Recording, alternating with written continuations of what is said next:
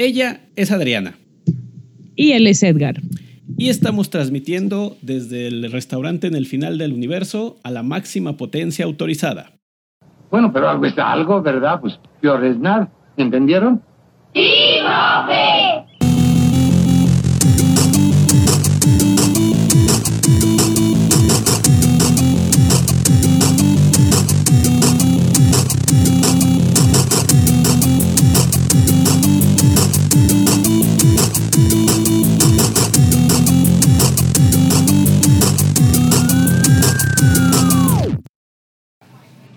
Buenos días, buenas tardes, buenas noches a la hora que nos estén escuchando. Bienvenidos a 42. La respuesta a la pedagogía, el universo y todo lo demás. Y lo que se acumula en la semana. ¿Cómo estás, Edgar? ¿Cómo te fue en tus vacaciones? ¿Mis qué? Ay, ¿no tuviste? ya como decían los chavos de mi época, no conozco ese Pokémon. No, no creo que sean de tu época. ¿No? Sí. Sí, sí, Pokémon era cuando yo era joven todavía.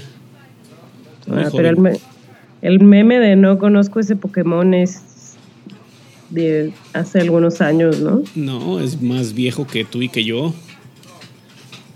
¿Ah, sí? Pero, pero ha ido retomando este auge con, la, con las generaciones, pero pues sí, ya es desde que salió el, la caricatura ya por los 2000 o un poquito antes, ya, lo, ya se decía, no conozco ese Pokémon. Ay, ¿sabes que estoy viendo? Una foto de la nueva doctora. ¿Who? Ah, qué hermosa es. ya quiero que sea octubre para empezar a verlo. Y pues, sí, promete bastante. Invitamos a todos nuestros escuchas a, adentrarse en Doctor Who.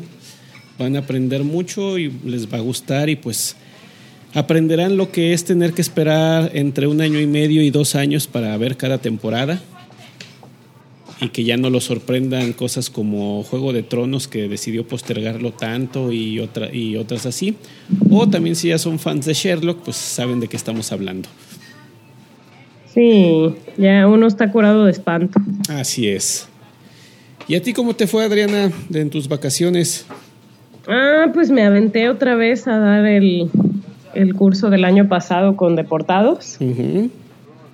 Eh, también, bueno, ahorita todavía no acaba. Al momento de estar grabando este episodio todavía no termina el curso. Y pues siempre, igual que el año pasado, una super experiencia poder ayudar. Poder ayudar a, todo a todos ellos. Sí, pues en lo que se puede, porque pues uno quisiera poder hacer más, pero... Sí, ahorita en, la, en el mundo, sobre todo allá en el norte de nuestro país, la situación con los migrantes pues ha sido un tanto delicada. Un tanto. sí, sí, sí, es... Bueno, quise ser un poco elocuente, pero yo sé que no se puede en ese tema sobre todo con las cosas como están, pero sí ya es algo que ha salido en diarios de todo el mundo y lo hablamos constantemente. Entonces, pues sí, el tema de la migración es en esta época un, tanto complicado. Sí. Eh, y bueno, ya, ya que empezamos a hablar de política, una cosa llevó a la otra. Eh, sí, sobre todo porque eh, estamos saliendo recientemente de un proceso electoral que dicen las, la prensa y mucho, mucha información de uno de los más grandes en la historia, si no es el más grande por la, la cantidad de puestos de elección eh, pública que se pusieron a, pues que estuvieron en todo el país, hubo gobernaturas, este, congresos locales, con la presidencia de la República, el Congreso Federal, eh, ayuntamientos, etcétera. Eh, tenemos, me parece que 19 nuevos gobernadores o 21, no, recuerdo bien la, cantidad. Eh, tenemos pues nuevos diputados, nuevos senadores y un flamante nuevo presidente de la República en la figura del licenciado Andrés Manuel López Obrador. AMLO para los cuates. AMLO para los cuates, para el Pero pueblo bueno. bueno, R. Y, eh, y bueno, y como le decíamos hace algunos años, el, el peje. El peje, todavía le dicen, pero ya no se usa tanto como AMLO, que tiene la característica de que va a ser uno de los gobiernos electos con mayor legitimidad de los últimos 30 años, Así es. por la gran cantidad de gente que votó por él. Eh, alrededor de 30 millones de, de votos, que representó el 53% de todos los que votaron. Entonces, el más cercano estaba, creo que quedó a 30 puntos.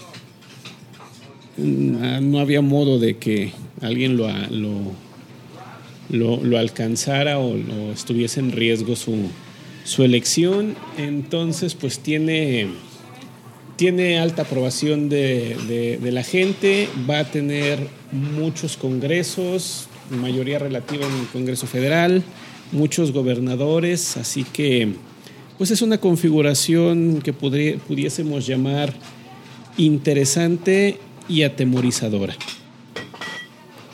Pues como todo lo desconocido y nuevo, ¿no?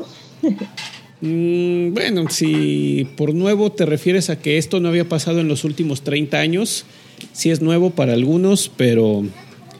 No, no, eh, ya, ya. si No, le- ya vimos que si la historia parece funcionar como ha funcionado, eh, no, el- la- será un esquema muy parecido a algo que ya ha ocurrido en este país antes. Sí, solo que con un... Es que lo único es que es la primera vez que pasa con un gobierno de oposición abierta, ¿no? Con algo que no era el famosísimo Partido de la Revolución, ah, no, Partido Revolucionario Institucional. Sí. Y pues, y pues mm, se murieron los, los partidos políticos, ¿no? Básicamente ya el sistema de partidos está agotado, entonces volveremos a un esquema donde, como lo han llamado por allí, caudillista, donde todo gira alrededor de un, de un caudillo y las decisiones se toman de manera central y el sistema opera alrededor de lo que dice ese, ese, ese caudillo. Y pues nosotros que somos educadores, que estamos preocupados y trabajando en ese, en ese tema, pues estamos interesados en atender, el, atender eso o al menos alzar la voz en, en ese, en ese aspecto para pues, nuestro nuevo, nuestros nuevos representantes en el, en el sistema. Y eh, como dicen por allí, pedir no empobrece. Entonces el día de hoy vamos a leer nuestra cartita a los reyes en, ter- en términos de educación para el nuevo gobierno que va a entrar el 1 de diciembre de 2018. Muy bien, empecemos pues. Empecemos. Bueno, no, espera, antes de empezar, eh, queremos hacer la aclaración de que esta vez no hablaremos de películas, ni de series, ni de libros. Nos vamos a limitar a hablar de, pues de, de- nuestra lista de deseos en, temas de educación para el próximo presidente. Sí, porque habitualmente usábamos el- la cultura popular para ver que lo que estábamos mencionando no está muy alejado de, lo que vivimos día a día, pero pues esto que vamos a mencionar es parte de nuestro día a día, así que no será tan, tan necesario. Así es. Entonces, sin más, Sin más, vayamos a lo que te truje, Chencha. ay, ahí estaría padre tener como un, como musiquita de campanitas. Podemos buscarla. Sí, pero no será en este capítulo, Muy bien. queridos escuchas. Bien, y Eh, pues, eso, eso está en la lista de deseos, pero, querido, pero no para el presidente. querido presidente, queremos música de campanitas como jingle para nuestro podcast. Libre de derechos, por favor. Dale, pues. Ok, eh, hicimos aquí una serie de, de conceptos que pues, queríamos, queremos que se consideren en el cuadro de educación pública para pues el próximo sexenio y que si no se implementan todos, al menos se inicie el plan con algo. Ya hemos hablado aquí del nuevo modelo educativo que se propuso hace un par de, años, el cual pues está implementando ahora, que probablemente está en, riesgo de acuerdo a, las propuestas. No hay claridad todavía en ellos si se va a mantener o no, pero entre que son peras o son manzanas, nosotros queremos pedirle al, licenciado y a quien nombre al frente de la Secretaría de Educación Pública que preste atención a, temas como lo, que siguen. Eh, la tecnología, la eh, educación técnica, la ciencia, la educación financiera, la educación sexual, las artes y las humanidades y un tema escabroso que vamos a dejar para el final. Sí, es una sorpresa. Seguramente ya saben de qué se trata, pero lo vamos a dejar para el final. Sí, por escabroso, precisamente. Muy bien, tecnología, que no es nada más como decía un candidato en el año 2000, inglés y computación en las escuelas, sino estamos pensando en algo como la tecnología al servicio del, del sistema de educación. Eh, no nada más enseñale a, los niños y a los estudiantes a usar la tecnología, sino de que haya un soporte tecnológico para mucho de lo que ocurre en, eh, el día a día a nivel administrativo en los planteles, en, en los mismos estudiantes. Madriana, platícales tu experiencia de niña. Ah, bueno, cuando yo era niña por el trabajo de mi papá, me pues nos mudábamos mucho de, ciudad. Este es el caso de muchísimos niños como yo, eh, que, por el trabajo de alguno de sus padres o incluso por cualquier otra situación, eh, se mueven mucho. Entonces, pues algo que estaría muy bien para, para que los niños y los jóvenes no, no perdieran tiempo en estos traslados es que hubiera un eh, eh, expediente único de educación, ¿no? Sí. Incluso que incluyera las, las escuelas privadas y las públicas, ¿no? Donde, donde hubiera, donde estuvieran tus calificaciones, tus documentos en digital y el, y el y esa información fuera descargable o accesible para para los establecimientos registrados como escuelas, para que si yo a la mitad de un año escolar me tengo que mover a, otra escuela, ya, eh, bueno, independientemente de temas de cupo o de, o de alguna otra cuestión técnica, pues sí, no, no tuviera yo que volver a entregar cartas y, eh, acta de nacimiento, CURP, etcétera, ¿no? Sí, un, expediente único de todos los, los, estudiantes que pasan pues, por el sistema educativo nacional, porque eso, además de facilitar trámites, también permite validar un montón de, de, cosas. Es decir, que si alguien está obteniendo un, un título profesional, pues realmente sea por, porque ha seguido un camino legal, un camino válido y que pues a la larga se pueda consultar ese, ese historial para fines pues laborales o incluso, incluso legales donde, donde, sea, donde sea necesario. Es decir, eh, que todo esto se integre en un sistema de, de la población o de, del universo de, educandos y de, y de, profesores en el, en, el país, en, la Secretaría. Sí, bueno, eso ayudaría mucho. Sí. Y, ya que andamos en, en eso del, de las cuestiones de las plataformas tecnológicas, pues por ahí acuérdense de, que es algo que ya hablamos aquí, que hasta tuvimos una super invitada, acuérdense de los niños migrantes, que vivieron toda su vida en Estados Unidos y están regresando por culpa del animal imbécil del presidente del país del norte. El sujeto naranja. El, ajá. el agente naranja. es casi igual de destructivo. Es peor, ¿no? Por Sí. culpa por culpa de esa persona eh, está, bueno, y de sus políticas y de la gente que lo apoya, eh, están regresando miles de niños que se están quedando, sin niños, adolescentes y todo, que se están quedando sin ir a la escuela, sin poder acceder a la educación porque los trámites son súper engorrosos, son súper difíciles y la Secretaría de Educación Pública dice que ayuda, pero no ayuda.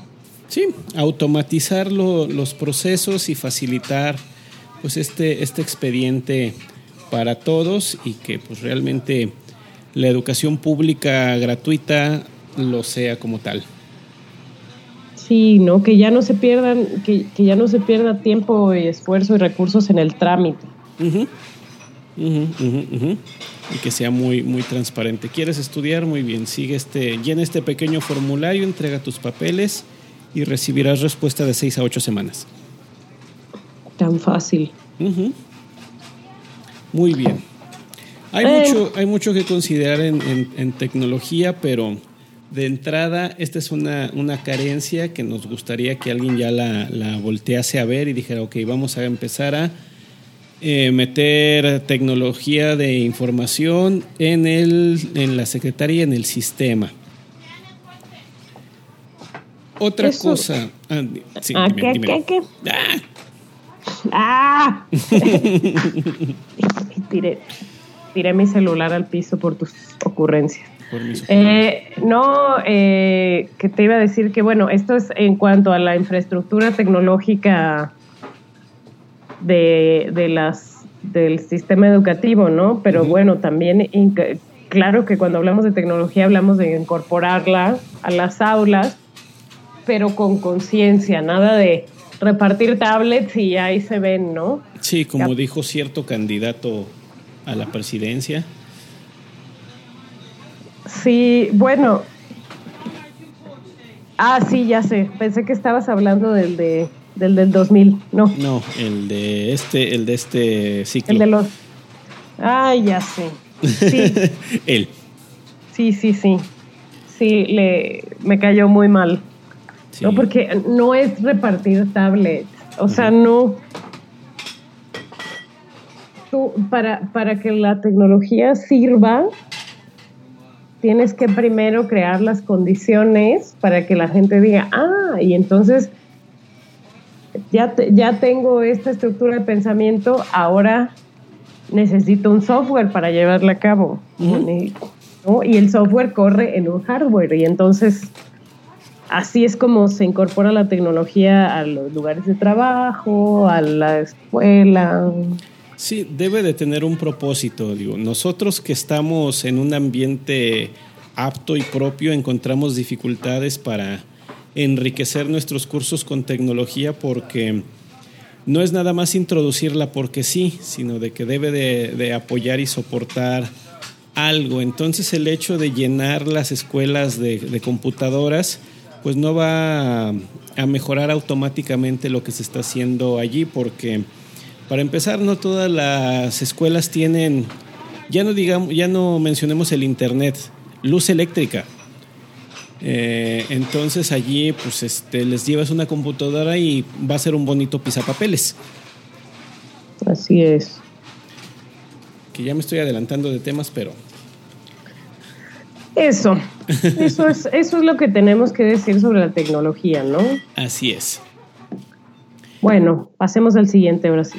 Hablábamos de que hay un esquema de, de educación en el país, el cual se llama las escuelas técnicas, que no son propiamente mm, licenciaturas y son el equivalente a la, a la preparatoria, pero ya con una, ¿cómo se le llama? Diploma, certificado, una autorización para desempeñar una, una carrera que se llama técnica. ¿Dónde sabes? ¿Mm? Diploma, ¿no? Un diploma. ¿Dónde sabes operar maquinaria o este algún, algún oficio?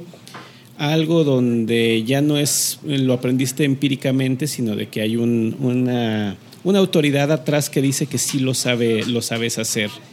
Y aquí hablábamos un poco de, dignificar, de dignificar esto, porque en algunos lados, eh, en muchos, hablar de que es que estudio en una escuela eh, que empieza con C, es automáticamente como que descalificación, como que, ah, entonces lo que tú estudias no, no tiene validez, no, no, no te esfuerzas o no haces, no, no, no haces algo bueno por la vida. No, y, hay incluso memes súper crueles de, de que si eres mujer y estudias en esa institución que empieza con C, te vas a embarazar, ¿no?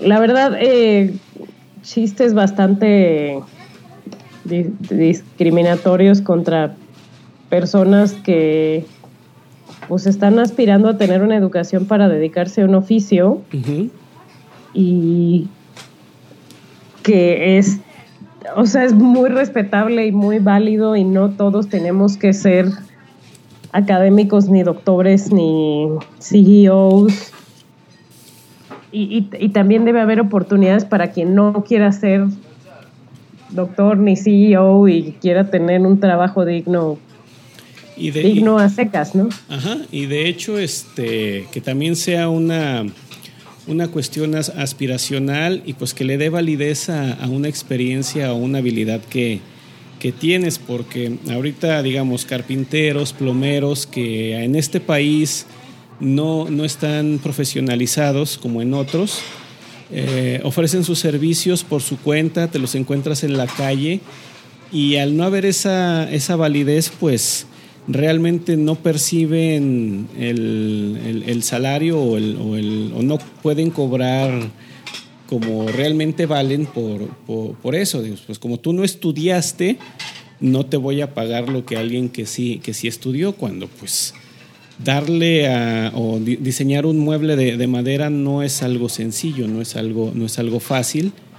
El equipo que utilizan tampoco es barato y, muchas cosas, muchas cosas así, pero pues al no haber esa, esa, esa validez respaldada, entonces este pues eh, genera eso, entonces pediríamos que esos oficios, esas profesiones también entren en el, en el cuadro de, reconocimiento y de decir, oigan, pues estos, si tú eres licenciado en administración de empresas, no tengo nada en contra de los LAES, también tiene tanta validez como alguien que estudió carpintería. Claro que sí, porque, porque además se como que se, se les trata a la gente que desempeña estos oficios, plomero, carpintero, eh, eh, eh,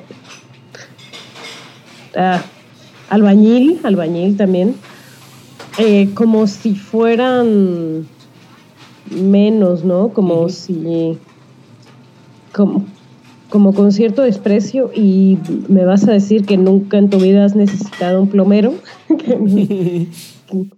que, nunca en tu vida has necesitado un carpintero, un albañil, alguien que... Alguien que te arregle el refri. Ah, claro, este, los técnicos que, arreglan electrodomésticos. Alguien que te abre la puerta porque alguien te dejó encerrado adentro y no tienes la llave. Sí, entonces, pues, ¿y por qué alguien que desempeña estos oficios que son también tan importantes para todos, porque todos los necesitamos en algún momento de nuestras vidas, no pueden aspirar a tener un sueldo digno o a poner un negocio bien establecido o, no por qué no se les da como educación financiera para que puedan administrar sus sus ganancias y sus retornos de inversión etcétera entonces pues queremos eso que se dignifique y que se cree una cultura de valorar a los oficios Sí, que entre como parte del, del, sistema, bueno, del reconocimiento de, la, de las profesiones con reconocimiento. Ya sea que se establezca de que, bueno, pones una, una academia o haces un examen y, lo validas con, con, ello. O algo, o algo que al final diga, bueno, aquí está mi papelito. Y esto certifica que yo soy el bueno o tengo las habilidades suficientes para abrir tu puerta. Así es. pues eso pedimos. Según yo, no es mucho pedir. Quién sabe qué tanto involucre meter en el sistema, pero sí, a mí también me parece que no es mucho.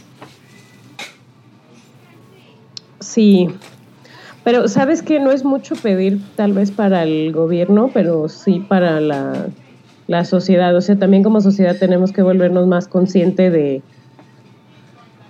de no, no andarle regateando a la gente que viene a conectarte tu lavadora, ¿no? Es como... ah, no, acá tenemos unas historias de terror con las eh, personas que ayudan en, en, las labores domésticas. Este que a veces reciben trato que yo les digo es que están, eso ya es trata de blancas por cómo ah, hasta las comercian. Entonces, ah, este. Sí, es espantoso, es espantoso. También, también el trabajo doméstico. Que se pueda profesionalizar el trabajo doméstico, que haya una forma de, de, de que tengan un seguro, que tengan, seguro social y su Infonavit. Pues hace, hace algunos años, no muchos, ya se estaba empezando a considerar eso de, no, no sé si recuerdas la campaña donde hablaban de que ya les tuvieras que dar aguinaldo, que les tuvieras que inscribir al seguro social, eh, etcétera, porque pues sí estaban escapando un poco al, al, sistema fiscal y también al de seguridad social, porque pues sí ya era un trabajo formal, había muchas que se quedaban en, eh, a vivir en la, en la casa que estaban atendiendo y pues sí ahí decían, oye, y si le pasa algo en tu casa, eh, legalmente cómo respondes o en, la, o en salud cómo cómo respondes, pero sí ya que sea una algo más formal. Sí. Sí, entonces pues eso, ¿no? Dignificar los oficios. Urge, urge dignificar los oficios. Urge legislar, como era el, el hashtag. Sí. Bueno, y eso tiene que ver con educación. Ajá. ¿No? Por eso lo incluimos en nuestra en nuestro pliego petitorio. Que conectándolo con el siguiente punto, porque pues van muy de la mano, educación financiera para todos. Para todos, dije. Para todos, también para, lo, para los niños, porque no sé a ti, pero a mí no me enseñaron a ahorrar. No, no. O me decían que ahorrara, pero no. No, a mí me daban, bueno, a mí no me daban el famoso domingo entonces, cada vez que yo tenía dinero, pues adivina qué hacía con él. Te lo gastabas como, como, como si te quemaran las manos. Así es, sí. Pues entonces la Coca-Cola y los chetos eran muy baratos.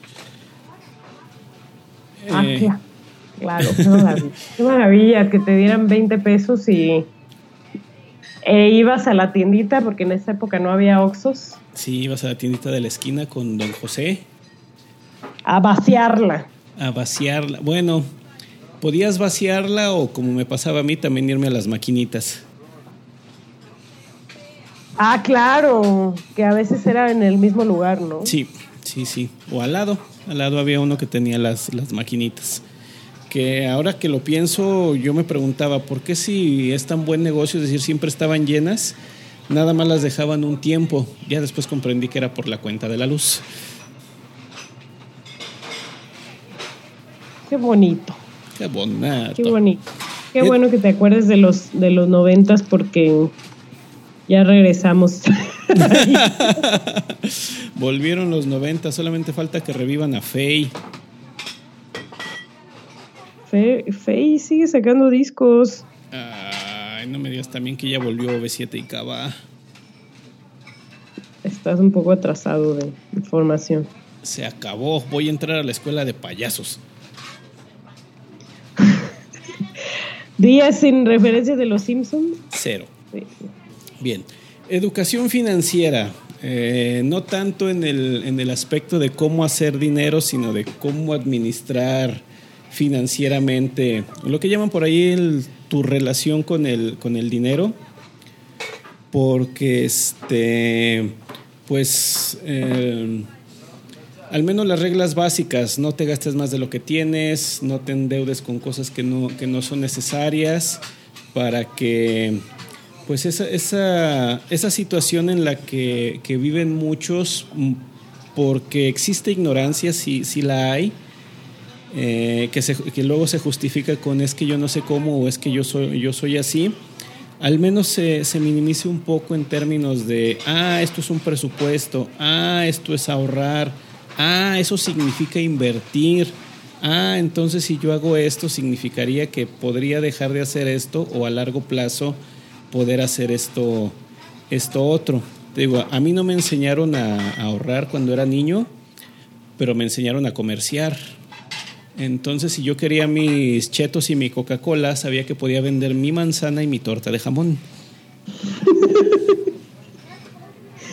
tu, tu lunch nutritivo que te hacía tu mamá con tanto amor. Sí, y me iba muy bien, por cierto.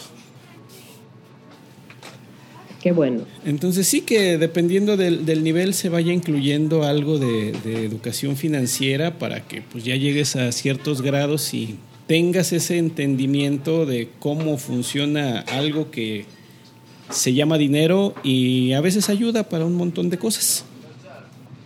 Sí, y pues no sé, no pretendemos tampoco decir que todos los problemas económicos de México son porque la gente es mal administrada, uh -huh. pero eh, al menos en la clase media, ¿no? O sea, sab sabemos perfecto que, que hay gente de muy bajos recursos a quien no le queda de otra más que saber organizarse porque tiene que gastar exactamente 20 pesos en transporte o si no ya no le da. Uh -huh. hay, hay gente que se vuelve administrada por necesidad, pero hay muchísima gente en la clase media y de ahí para arriba uh -huh. que no sabe usar sus tarjetas de crédito, que no que no eh, sabe cómo funcionan los meses sin intereses, uh -huh. que, que, que, cree en, en Santa Claus y los Reyes Magos y el buen fin. Y el buen fin que ve la tarjeta de crédito como dinero extra, no como dinero prestado, que es lo que es. Claro, es, es sí. una tragedia. Sí, aquí no queremos meternos en, en temas de, de, que con esto se va a arreglar la, la pobreza o, o, el ingreso, no, eso es completamente aparte, pero que sí hay esa información de cómo funciona el sistema financiero del país y, de, y, y del mundo, porque aún en la, en la clase media que, que mencionas, muchos no entienden que pueden obtener dinero prestado eh, de manera más barata que con una tarjeta de crédito o con, un, banco, o que muchos creen que el único medio que existe para tener tu dinero son, lo, son los bancos o, o, manejarlo mediante bancos, sino de que pues hay, hay un montón de cosas más que se pueden, que se pueden usar o que existen. Y cuando te las presentan dices, dices, ¿en serio todo eso existía y yo no lo, yo no lo sabía?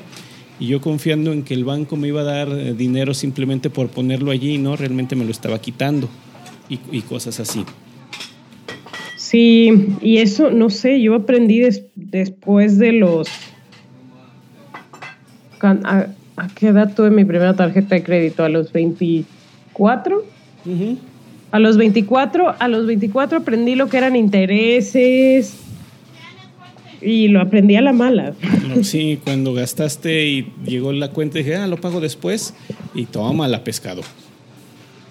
Comisión sí. de, de 5 mil pesos. Sí, porque, no, porque nadie te enseña. Uh -huh. es, una, es una ignorancia allí de, pues, ¿cómo que me iban a cobrar intereses? Sí, oye, pues se llama administración del riesgo. Yo te presto con el riesgo de que no me pagues, entonces alguien debe de pagar por eso. Y esa es la triste historia. Así es, educación la, financiera para todos. De la clase media mexicana, ¿no? Y bueno, o sea, también la no clase media, uh -huh. también eh, se podría beneficiar de aprender sobre la cultura del ahorro, sobre cómo funcionan las instituciones bancarias, financieras. La bolsa, los... La, sí, este... claro, porque, porque también luego son víctimas de, de mucho abuso, ¿no? Uh -huh. Por ejemplo, sacar la gente de la clase más baja para pagar, para comprarse un refrigerador o, un, una estufa, algo así, las empresas que les venden la famosísima de los abonos chiquitos abusa de ellos. Los abonos chiquitos, esos que te cobran 276% de interés anual. Sí, sí, sí. Pero como te lo dividen en pagos chiquitos durante miles de quincenas, pues parece que no lo sientes. Sí, exactamente. Entonces. Pero eso se da por la, por la por ignorar esa otra parte de que si una una estufa de mil pesos la pagas al 276% anual, pues acabas pagando 2.700 por ella en vez de los mil pesos que costaba. Así es. Sí, yo cuando llevé esa clase y hicimos ese análisis me quedé de, wow, con razón el señor Salinas es tan dineroso. Pues claro que sí, es el señor Burns mexicano. Señor Burns.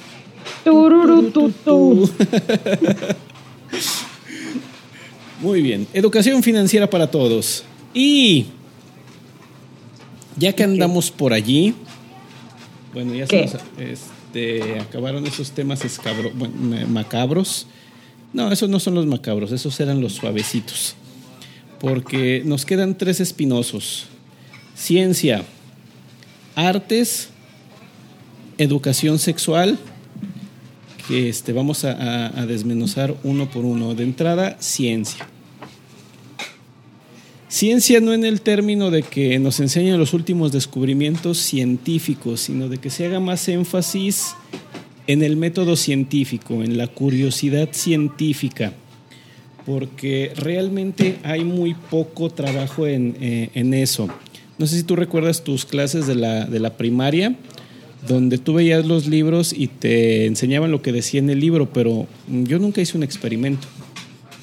Claro, o sea, ¿cómo es, ¿cómo es posible que llevamos química y física y sabíamos calcular la velocidad, la aceleración y la manga y nunca lo vimos? yo, yo entré por primera vez a un laboratorio realmente hasta la prepa. Y eso porque ya estaba en una institución privada, donde ahí sí jugábamos con sustancias, hacíamos mediciones, hacíamos cosas, pero en mi educación básica nunca pisé un laboratorio, Nunca me enseñaron a, hacer un a, diseñar y conducir un experimento, a formular la hipótesis, a analizar los resultados y ver por qué, por qué era así.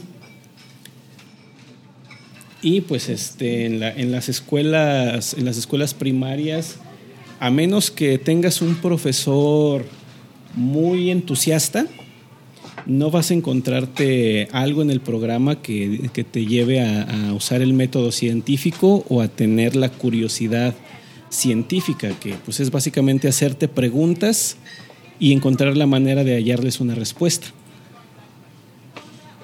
Así es. Em, que además no, no es nada más. Hay un video muy bonito, creo que ya lo hemos mencionado aquí, sobre cómo Neil deGrasse Tyson le explicó a sus hijas a su hija o no, a su hija. ¿Lo del ratón de los dientes? Lo del ratón de los dientes. Sí, es buenísimo. Yo cuando tenga hijos voy a voy a hacerlo de esa manera. Sí. Eh, ah, ya no me acuerdo cómo era, pero, pero era algo así que. Así que este le preguntó si existía el ratón de los dientes y pues él le dijo, algunos dicen que existe el ratón de los dientes que deja dinero en los, debajo de la, de la almohada. Algunos otros dicen esto, eh, pero tú, tú qué harías para, para encontrar pues, lo, lo, que, lo que es cierto y que dejó que ella y sus amigos diseñaron un experimento y al final descubrieron que era papá y mamá los que dejaban el, el dinero bajo la almohada. Sí, sí, me, me encanta ese video se, lo, se lo mandé a, a mi prima que, que, tiene una niña de dos años. Se lo mandé inmediatamente así, tienes que ver esto. Tienes que, tienes que ver esto justamente. Y que, que, haya algo, algo así en el, en el esquema de, de educación, porque ahorita hay una polarización en la sociedad enorme y no por este no por otra razón más que por carencia de sentido crítico.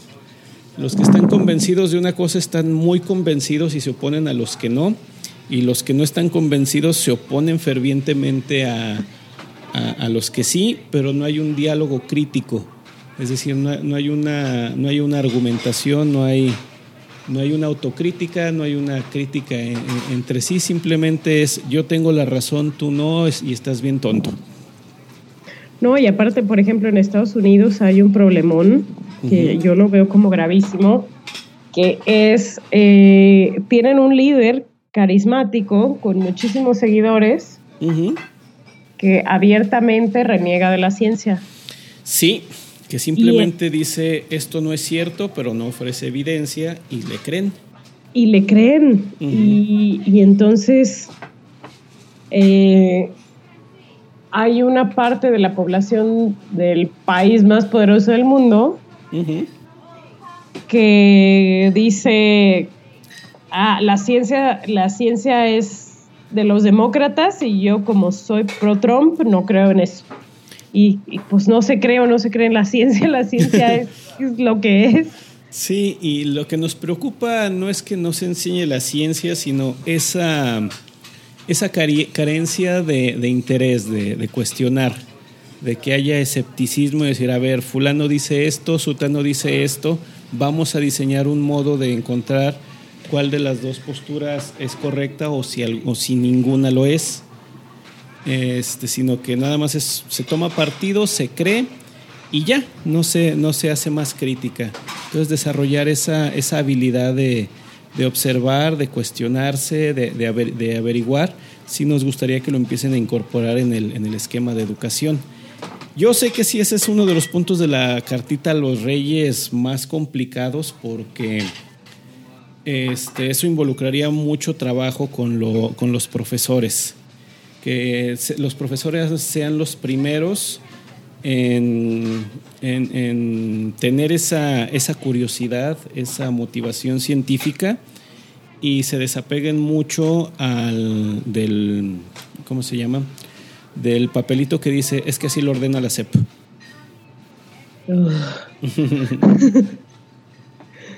que tanto daño hace, ¿no? Así es. Entonces, por favor, señores del nuevo gobierno, revisen los temas de cómo se enseña el, el, interés o cómo se despierta el interés científico desde chiquitos para que esté por allí tengamos ciudadanos más críticos y ya que andamos por allí de la crítica y de, bueno, del razonamiento, artes y humanidades. No sé si a ti te ha tocado escuchar eso de en las telesecundarias donde enseñan a tocar la flauta, de que eso para qué, eso para qué me va a servir en la vida. No, sí. ¿Para qué sirve el arte en la vida, Adriana? Sirve para desarrollar sensibilidad, sirve para crear en la gente sentido de la estética, sirve para poder estar más en contacto con tus emociones, que aunque haya gente que cree que eso no sirve para nada, la gente que no está en contacto con sus emociones fracasa en varios aspectos de su vida. Sino que le pregunten a Cuauhtémoc, ah, no, él ya es gobernador, perdón. Ay, es chistoso, pero es triste. Sí. También sirve para desarrollar habilidades cognitivas porque las artes son se tratan de abstraer el mundo, de comprender el mundo de otra forma o de formas distintas a como la estamos habituados a verla. siguen representando la realidad pero en otro en otro plano, en otro esquema. Yo me acuerdo mucho de, del explicador cuando decía que Beethoven logró representar la alegría con notas musicales. Que si uno eh, eh, escucha detenidamente la novena sinfonía, hay un punto en donde se percibe la alegría en la música.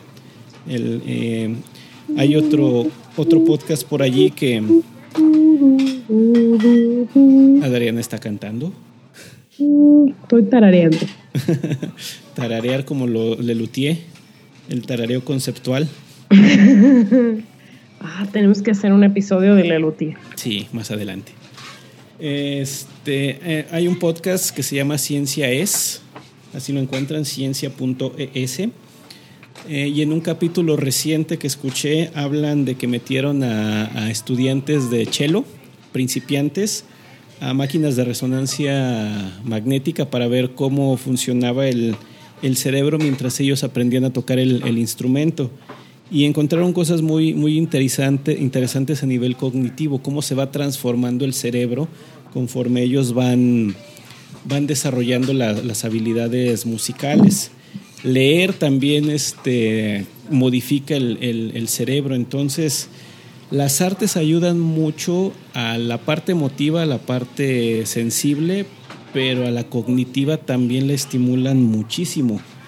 No sé por qué la, lo recortan tanto, ni siquiera se, se, considera.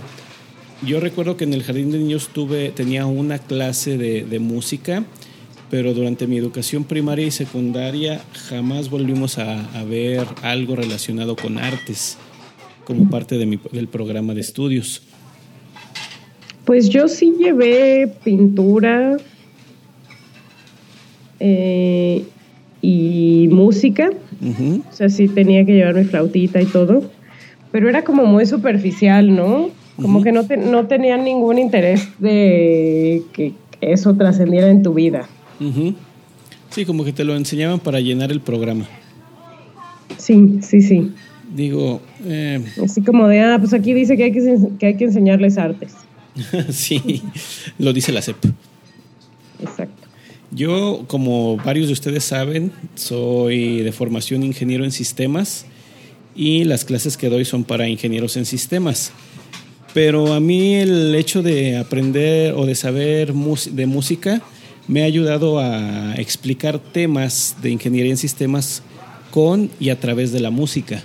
Entonces, es lo que mencionaba hace un, hace momento, poder ver un concepto o varios conceptos desde diferentes perspectivas y poderlos, poderlos enlazar fácilmente para que si algo es complejo, pues lo puedas explicar de una manera más simple. Así es. Entonces, pues eso. Uh -huh. ¿Tienes, ¿Tienes algo más que decir sobre las artes? Pues que las artes involucran elementos muy, muy complejos. Eh, la música no es nada más tocar instrumentos, tiene un montón de, de, de, teoría atrás. Por ahí les voy a dejar el enlace a un video que vi recientemente donde explica las operaciones tan complejas que hace el cerebro cuando está escuchando música. Básicamente, sin entrenarlo, el, cerebro hace algo que se llama la transformada de Fourier para identificar entre varios tonos, entre varias información de sonidos, una nota musical y que cómo la puede completar aun cuando la, información está distorsionada o hay ruido. Entonces está muy interesante, se los voy a dejar por allí para que vean que la música no es nada más eso de que puro sentimiento y el arte es pura sensibilidad. No, hay un montón de razonamiento atrás de él. Sí, claro. Bueno, yo por ejemplo ya ves que cualquiera que oiga relativamente seguido este podcast sabe mi problema con los las cuestiones, matemáticas. las cuestiones de cuantitativas, ¿no? Matemáticas. Y sin embargo, yo en la prepa escribía sonetos. Uh -huh. ¿Con métricas y todo? Sí, contaba sílabas y que las, que, que, que las frases tuvieran sentido y demás. Uh -huh. Y lo lograba. Y mucha gente me decía como, ¿por qué si odias las matemáticas escribes sonetos? Ah, pues. Para que vean. Sí. Entonces, este, pues sí, sí hay un, sí hay una lógica que, que, se, que, que ayuda a desarrollar el arte, ¿no? Y bueno, y ya, ya no digamos sobre el el trabajo en equipo, por ejemplo, si tocas algún instrumento y eres parte de una orquesta. Ah, sí, el... tener que seguir al correctamente para que no se oiga sexo en el ocho. Exacto. uno de mis maestros de música me dijo que a través, a través de, cuando él estaba aprendiendo música, aprendió ortografía. Porque una de las, de las técnicas que les enseñan para subdividir los, los tiempos es usar palabras. Entonces no es nada más usar una palabra eh, cualquiera, tiene que llevar eh, la cantidad de sílabas necesaria y el acento donde debe de ir. Entonces eso él le ayudó a, poner bien los acentos porque no es agarras una palabra y la usas siempre, te obligan a, cambiarla y a tener muchas. Y él, así aprendió a, acentuar y ortografía. Sí, no, no despreciemos las artes. No, las artes son lo que nos hace humanos. Así es, así es. Las artes son lo que nos hace humanos. Y ya que andamos por allí hablando de humanos, es un tema espinosón. Para, Así. Sobre todo para padres de familia, cuando digamos que metan esto en las primarias, educación sexual. Sí, señor. Educación sexual para que no pues haya la cantidad de problemas que ahorita son muy muy, muy difundidos, muy discutidos. Eh, anda por allí la... Todavía seguimos debatiendo en este país si el aborto se pone dentro del, del marco de salud pública en todo el país o no. Y pues, pues están los que están a favor, los que están en contra. Cuando ni siquiera debería de estar en discusión, es algo que es un problema de salud pública y debe de estar en el marco de, la salud pública. Pero, como todos sabemos, la salud pública tiene dos momentos, la prevención y la atención de, males. Ahorita están discutiendo la, atención del, del problema, pero pues hay que discutir de una cosa que es la prevención. Y eso pues sí se hace con educación. Y sí, señores, papás, papaces, mamaces y otras quimeras, hay que hablarle de eso a los niños. Porque es algo que deben de, conocer y no porque se vayan a poner a practicarlo inmediatamente, sino porque es información que, deben de, de saber. La naturaleza no les va a preguntar si lo saben o no. Cuando llegue el momento y toda esa transformación del sistema hormonal ocurra, pues van a, van a actuar en consecuencia. No se van a esperar o no, la naturaleza no va a esperar. Y si los toma desprevenidos, pues este, sin información hay mayor probabilidad de que ocurra algo que les cause problemas. Sí, mira, eh, en una encuesta el año pasado de los países de la OCDE, México ocupa el primer lugar en embarazo adolescente. ¿Primer lugar? Así es. Válgame Dios. ¿De cuántos países? Ah, los de la OCDE. Espera, ahorita te digo cuál. ¿Por qué no somos primer lugar en matemáticas y, y comprensión lectora? Ah, ese es el siguiente punto, espérate. eh, los miembros son 34 países que incluyen Australia, Austria, Bélgica, Canadá, Chile, República Checa, Dinamarca, Estonia, Finlandia, Francia, Alemania, Grecia, Hungría, Islandia, Irlanda, Israel, Italia, Japón, Corea, Luxemburgo, México, Holanda, Nueva Zelanda, Noruega, Polonia, Portugal. Qué bonito, les ganamos a todos. Eslovenia, Suecia, etcétera. Le ganamos a todos y a Alemania en el Mundial. Entonces, bueno, esto fue el año pasado. México ocupa el primer lugar de embarazo adolescente.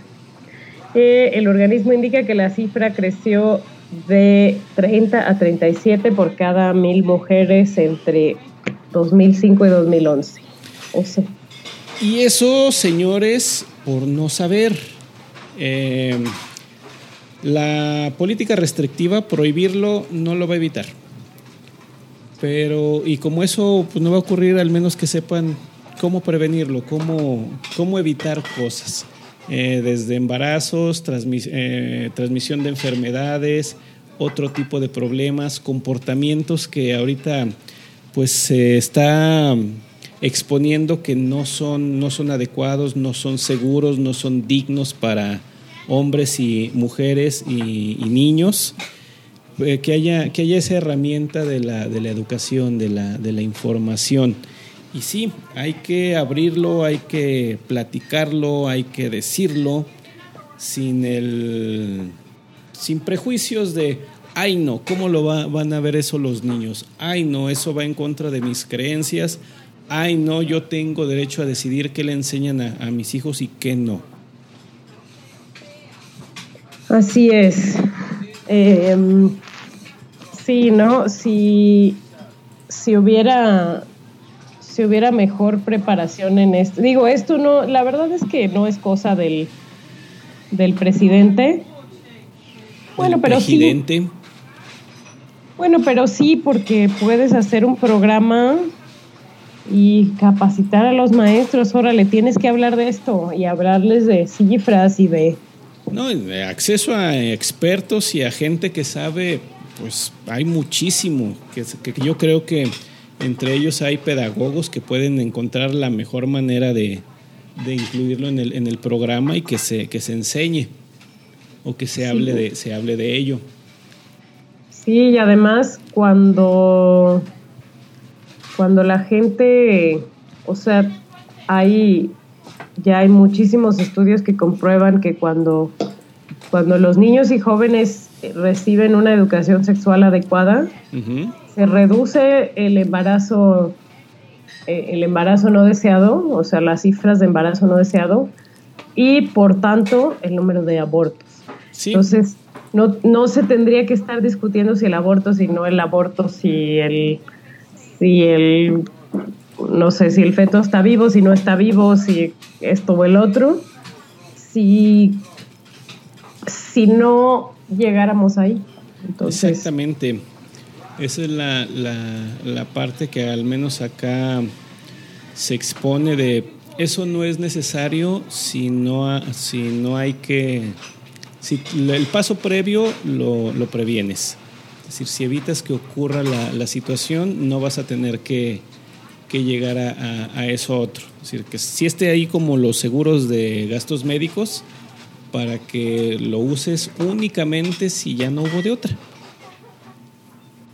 Exactamente. ¿no? Qué bueno que todavía puede pasar, ¿no? Caso de violencia sexual o, o, alguna o alguna situación fuera del control de, de, las personas, pero bueno, ya no, ya no dejas, ya ese debate lo, lo pasas a, ya a otro término, ¿no? Ajá.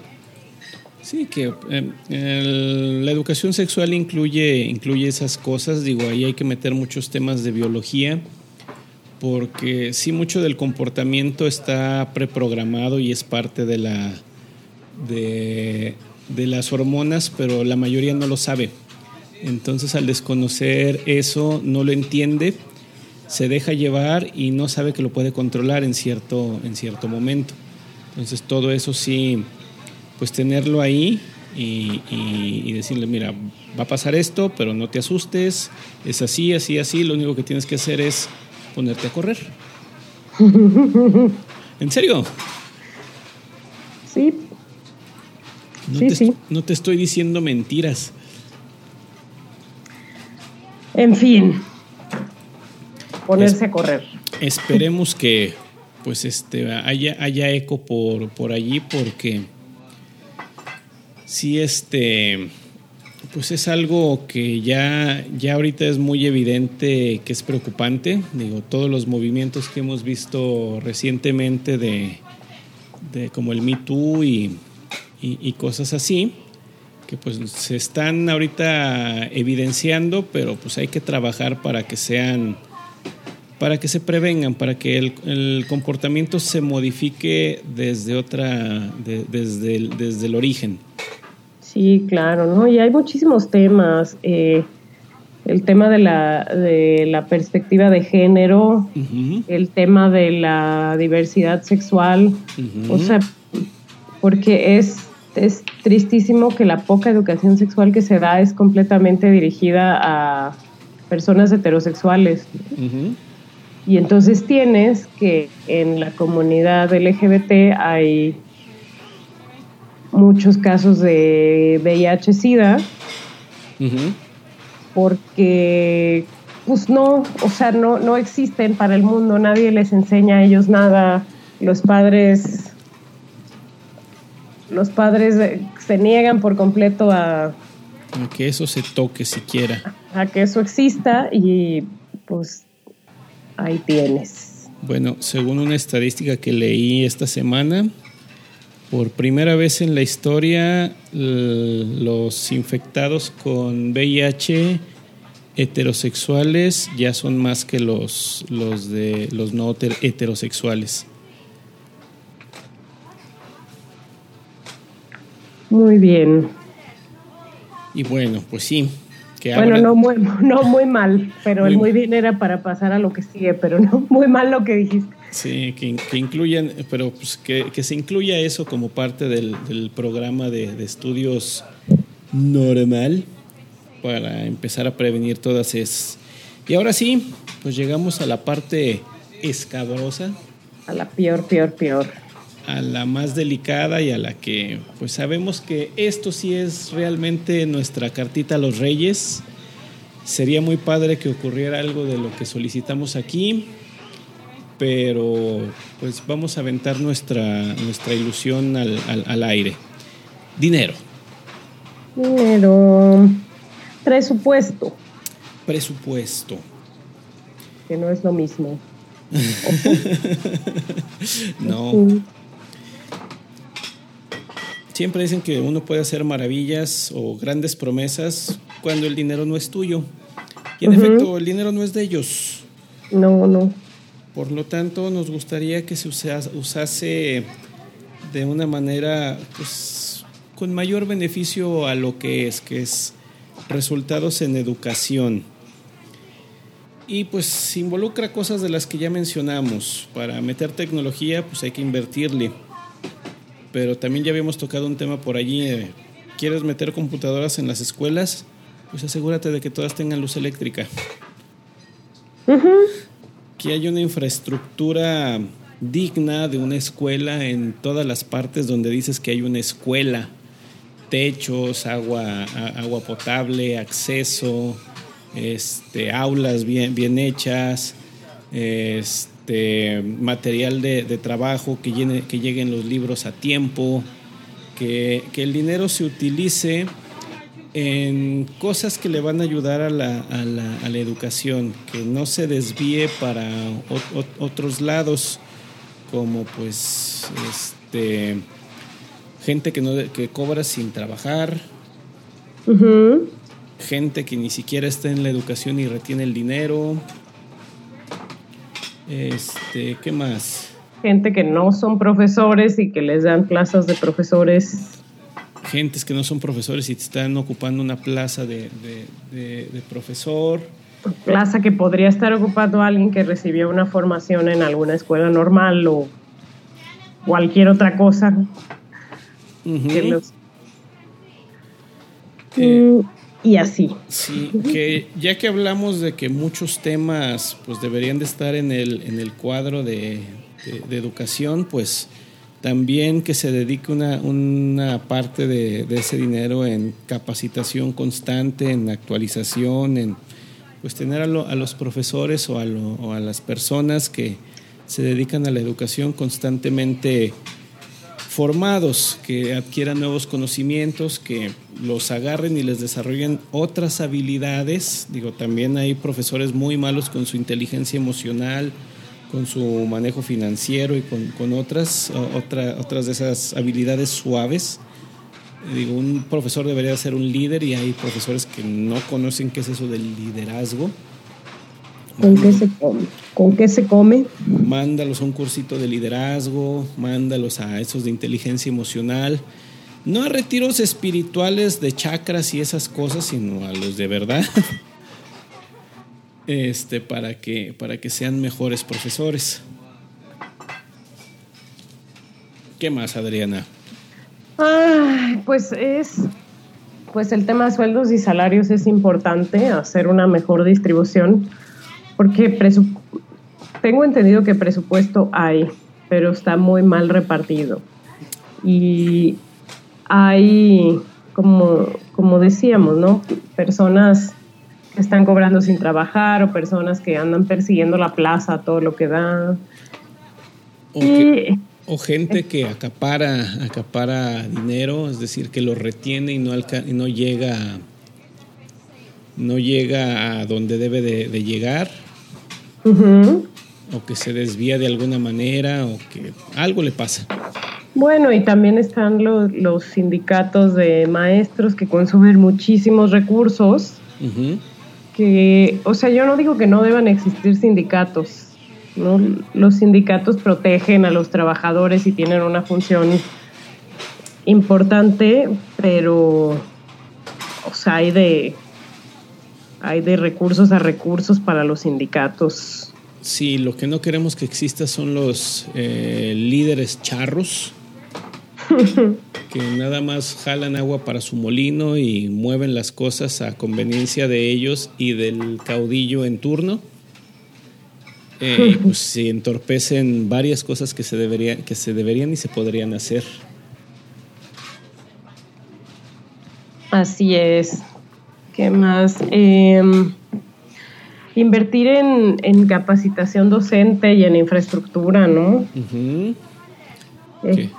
Los profesores de México, de, la- de las escuelas públicas, deberían al menos una vez al mes o al menos o que en el verano, así que acaban las clases, dedicarle todo, todo el verano a capacitarse, aprender qué hay de nuevo, aprender sobre el método científico, sobre educación sexual, así de encerrarse y aprender y aprender y aprender y así darles cursos de pensamiento crítico, de, no sé, de muchas cosas.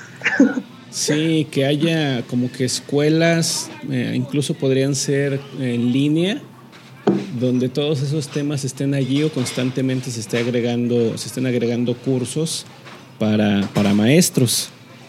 Y ya que andamos No. por allí, Presenciales. o presenciales, sí, ya que andamos por allí, también una inversión en bibliotecas públicas este sería, sería ideal.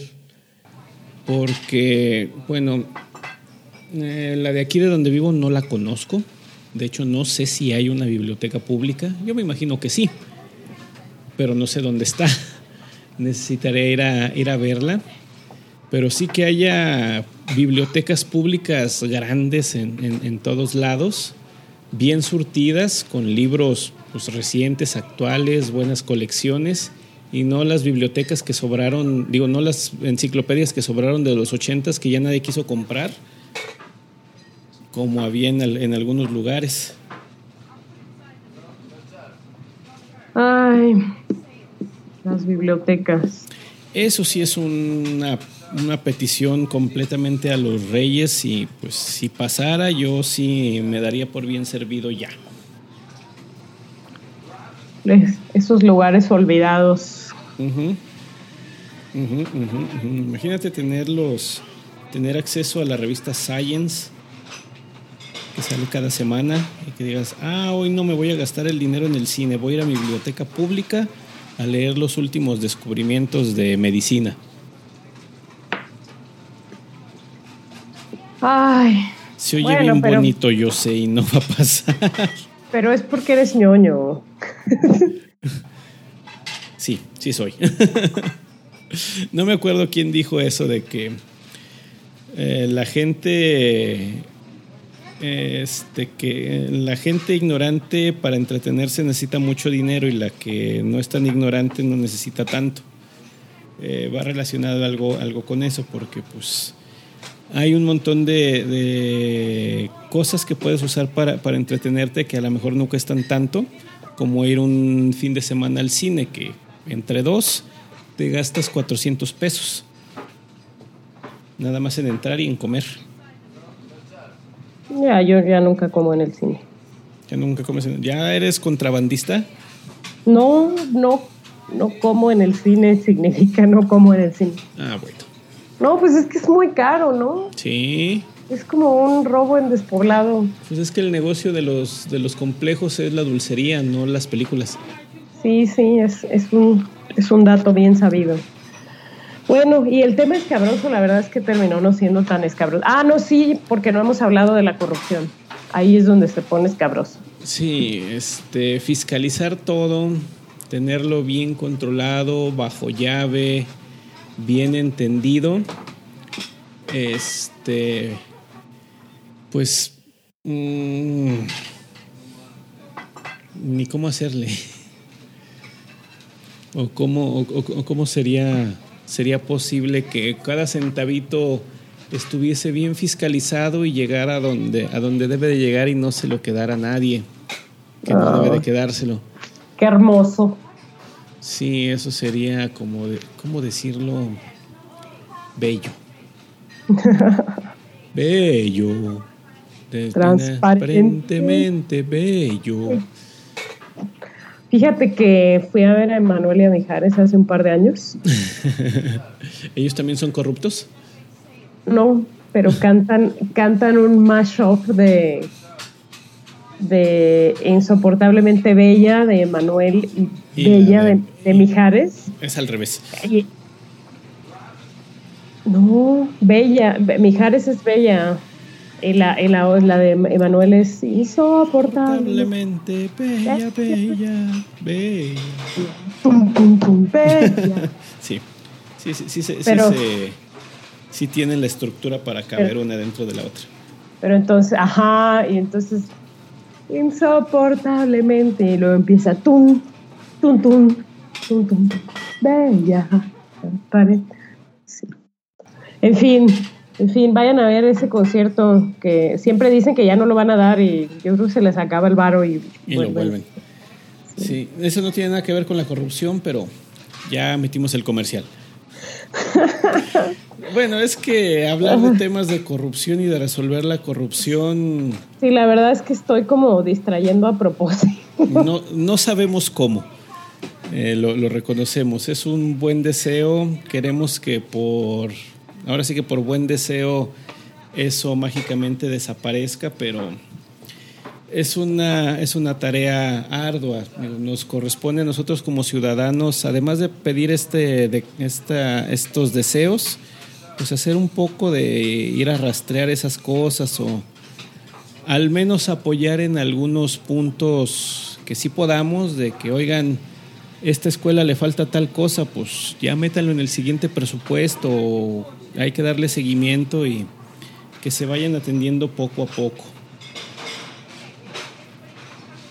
Es muy difícil, hay que empezar, es que la corrupción es un tema de sociedad, es un tema de gobierno, es un tema de cultura, y también nosotros como educadores tenemos una gran responsabilidad Sí, ya lo hemos hablado en, los, en el podcast de, ética, de cómo enseñarle a alguien a hacer lo correcto porque es correcto.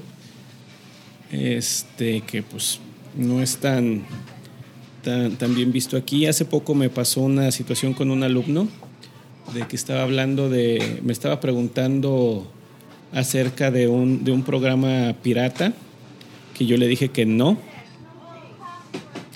y primero se sorprendió y le dije, no, pues lo que tienes que hacer es, es esto, esto. Y luego dijo, ah, y luego me empezó a guiñar el ojo, como diciendo, así, eh, como diciendo, así se le dice. Y yo, no, te estoy diciendo que así no es.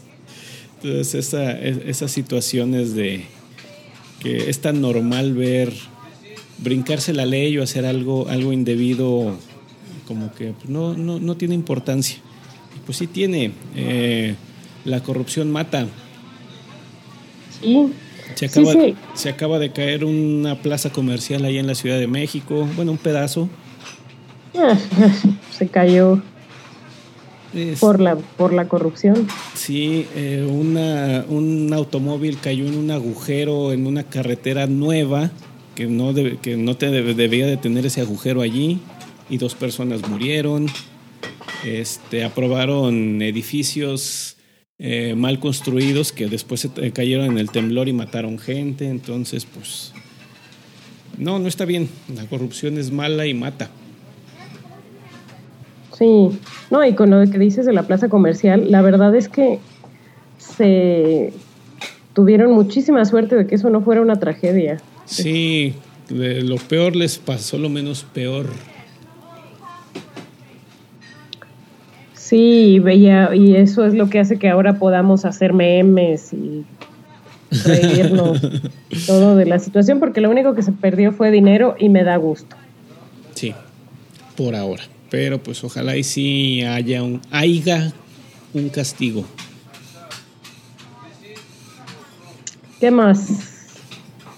Pues creo que ya podríamos pedir más cosas, pero ahorita esto es lo que más nos, nos interesa, particularmente por la, la, la situación en la que está el mundo actualmente y que tiene un montón de orígenes, pero estos temas están reluciendo mucho allí porque, pues sí, desigualdad, este, cuestiones de, género, cuestiones de, que la gente se, está volviendo a morir porque ya no vacunan a los niños. Y esa, esas cosas tienen que ver con, estos temas de la, de la educación. Entonces, pues por eso queremos que, alguien levante la mano y diga, vamos a meterlos aquí, aquí caben. Sí, pues se nos podrían ocurrir muchas más cosas, pero decidimos que esas son las más importantes. Sí. Y pues hay que hacerle llegar nuestro podcast al señor presidente electo. Eh, yo me encargo, digo, estoy muy bien conectado en Twitter Sé que si. Ay, ay, ay, ay, ay, ay. Sé que si insultamos a algún bot, automáticamente le van a dar retweet a, nuestro, nuestra propuesta. Excelente. Entonces podemos llegar por ese medio. Y también, pues, pues este, a nuestros escuchas, si tienen alguna otra, alguna otra propuesta, alguna otra petición, con todo gusto déjenlo en los comentarios o en nuestros medios de contacto y lo vamos agregando y vamos haciendo una comunidad que lleve esto hacia, hacia nuevos, nuevos caminos nuevos destinos. Sí, hace mucha falta. hace, hace mucha falta mejorar la, la educación en México.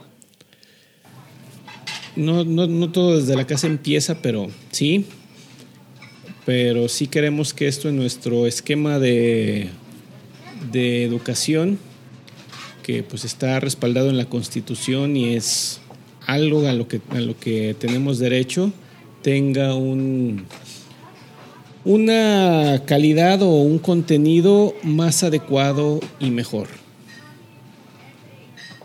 Así es, nos lo merecemos. Todos, por ser mexicanos. Pues sí. no, no que eh, fue Benito Juárez el que dijo que todos debían, que la educación debe ser laica, gratuita y obligatoria. Y obligatoria. Obligatoria. No me acuerdo si fue él, pero como ahorita ya tengo sueños y aceptaré que fue Benito Juárez. Pues bueno, con esa de Benito Juárez nos despedimos por hoy, dándole la bienvenida a esta nueva temporada que pues de aquí a diciembre tendrá un podcast cada 15 días para que nos escuchen. Seguimos eh, al pendiente de sus comentarios, de sus observaciones, de los temas que ustedes quieran, quieran escuchar, de las preguntas que tengan. Contáctenos mediante nuestra página de Facebook, Pedagogia 42, Twitter, los, los leeremos eh, también en arroba pedagogia 42, nuestro sitio web 42.edgarfernandez.com, donde ahí van a encontrar las ligas a todo esto y a las plataformas en las cuales pueden descargar el audio. Así es. Y em, no se olviden de nuestro Patreon. ¿Cuál es la dirección de Patreon, Edgar? Igual, patreon.com, diagonal pedagogia 42, donde pues ahí les podemos dar bonitas recompensas a los que nos patrocinen, como cursos, como talleres, como presentaciones, audios especiales, sesiones de preguntas y respuestas. Ustedes pídanos y nosotros atendemos. Así es. Pues bueno, Edgar. Nos vemos, en, nos vemos en 15 días y con esto iniciamos la... ¿Qué? Ya vamos Las a la cuarta. cuarta temporada, así es. Bueno, con esto iniciamos la cuarta temporada. Muchas gracias por escucharnos. Hasta la vista y gracias por todo el pescado.